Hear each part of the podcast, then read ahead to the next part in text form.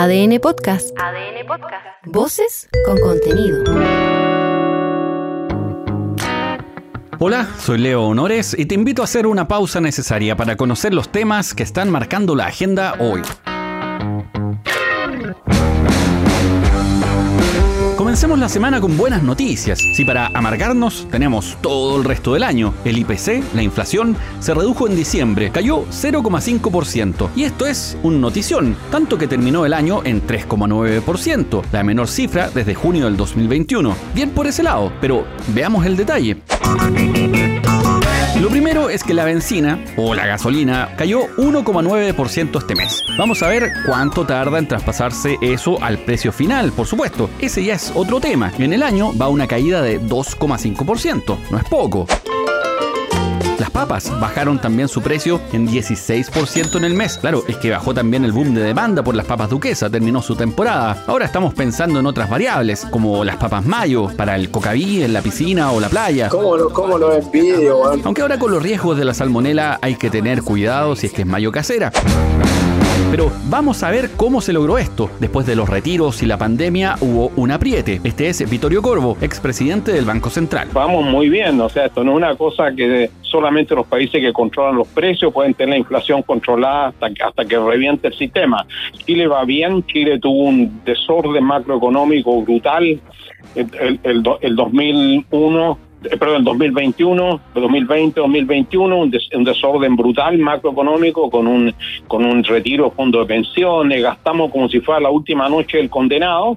Ahora se ha hecho el trabajo de ir ordenando, el trabajo lo hizo el Banco Central principalmente, pero también contribuyó a la autoridad fiscal con un con un ajuste importante del gasto público el año 2022. Ahora de todos modos, la mejor noticia es que la UF baja 184 pesos este mes y con eso la unidad de fomento quedan 36.679 pesos. Así que si tienes un crédito hipotecario o pagas el colegio en UF, tienes tu plan de salud en UF o un seguro, lo que sea, podrás respirar levemente aliviado.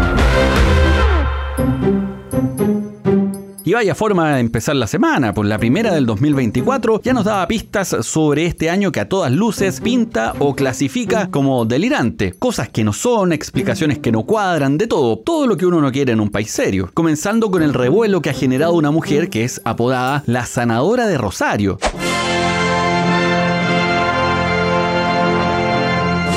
En que la ciencia y el conocimiento campean y nos sorprenden con inteligencia artificial, aplicaciones ultra sofisticadas y en cuanto hay, encontrarse con alguien que promete sanar mediante la imposición de manos parece una locura, pero ocurre y aún más bajo el auspicio de la Iglesia Católica. En su primera actividad en el templo votivo de Maipú llegaron cerca de 6.000 personas y en la segunda actividad la cifra anduvo por las mismas. Hubo desmayados, algo de confusión y también eh, frases polémicas, como responsabilizar a los enfermos de cáncer por eh, no dejar salir sus emociones, poco menos que autoenfermarse. Esa frase de Leda Bergonzi generó gran discusión porque al final en un país como la copia feliz del Edén, en donde tener acceso a medicamentos, atención oportuna, y tratamientos adecuados, no tiene más camino que el pagar. Y eso se sabe, no lo pueden hacer todos, solo unos pocos. Y el resto se las ve con las listas de espera, las rifas, las completadas y todos los malabares posibles para conseguir los fármacos paliativos. Entonces, que el camino en medio de la desesperación y necesidad sea creer en la magia y que aún más se patrocine eso es particularmente brutal. Ahora digamos que las iglesias, no solo la católica, han abierto las puertas a sujetos que para algunos pueden ser charlatanes o embaucadores y para otros también se les ve como bendecidos al ofrecer ritos de sanación en medio de piruetas y baile. Finalmente cada quien elige en qué creer, eso sí,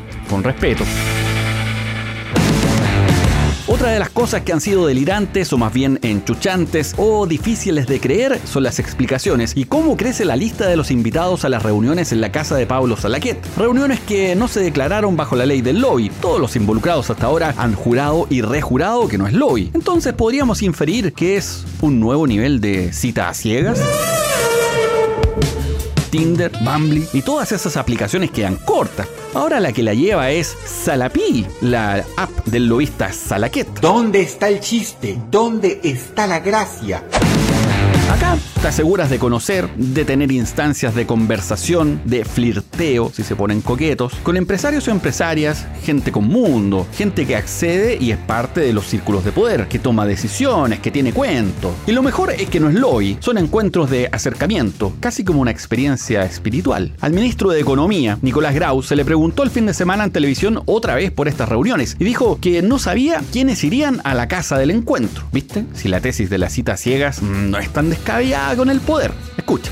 Yo fui por la siguiente razón. Bueno, primero me invitó Pablo Salaquet. Él me señaló eh, que íbamos a tener una conversación general con un conjunto de personas del mundo de la salmonicultura para que cada uno pudiera decir sus perspectivas sobre el desarrollo de esa industria. Y lo que yo fui a hacer es transmitir mis perspectivas, o más bien las perspectivas del gobierno. En particular yo no supe la, la lista, y esto es algo que si lo haría ahora por supuesto lo haría distinto, no sabía la lista de las personas que iban a participar. No todo diálogo es lobby, pero la ley de lobby dice que uno tiene que registrar una reunión cuando lo que ocurrió en esa reunión es lobby.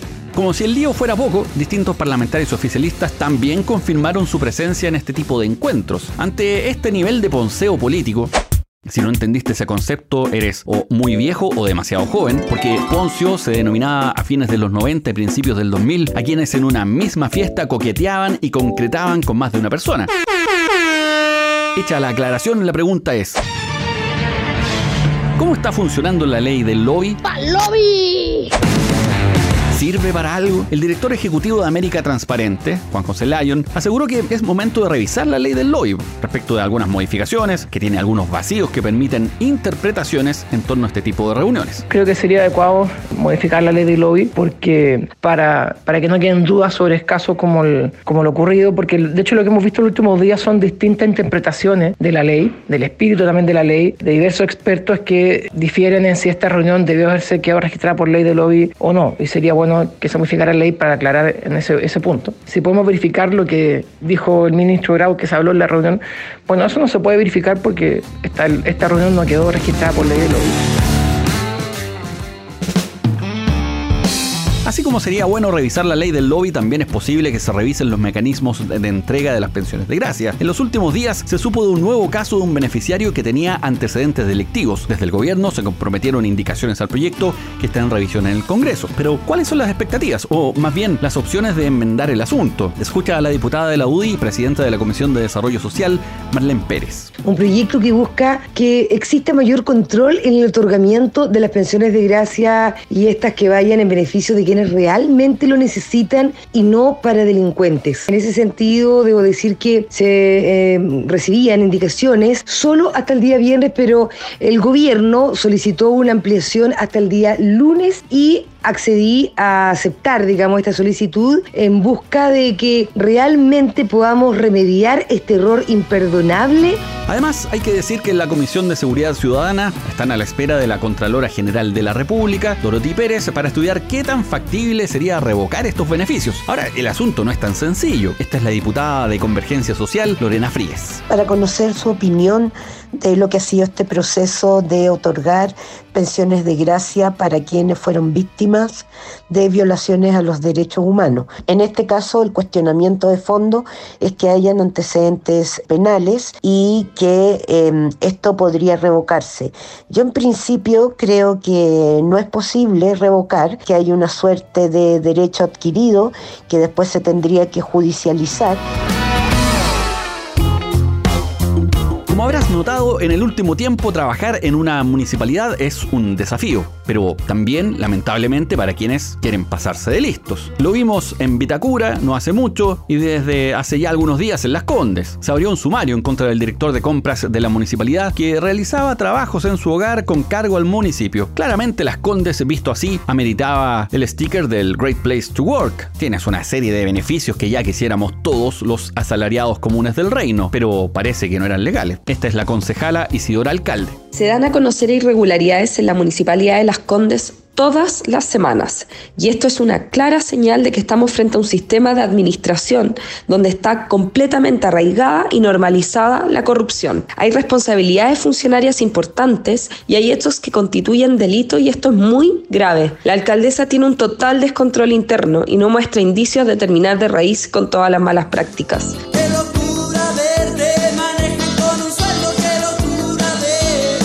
El asunto no es menor, la alcaldesa Daniela Peñalosa ya ordenó un sumario interno y no descarta presentar una denuncia ante la fiscalía.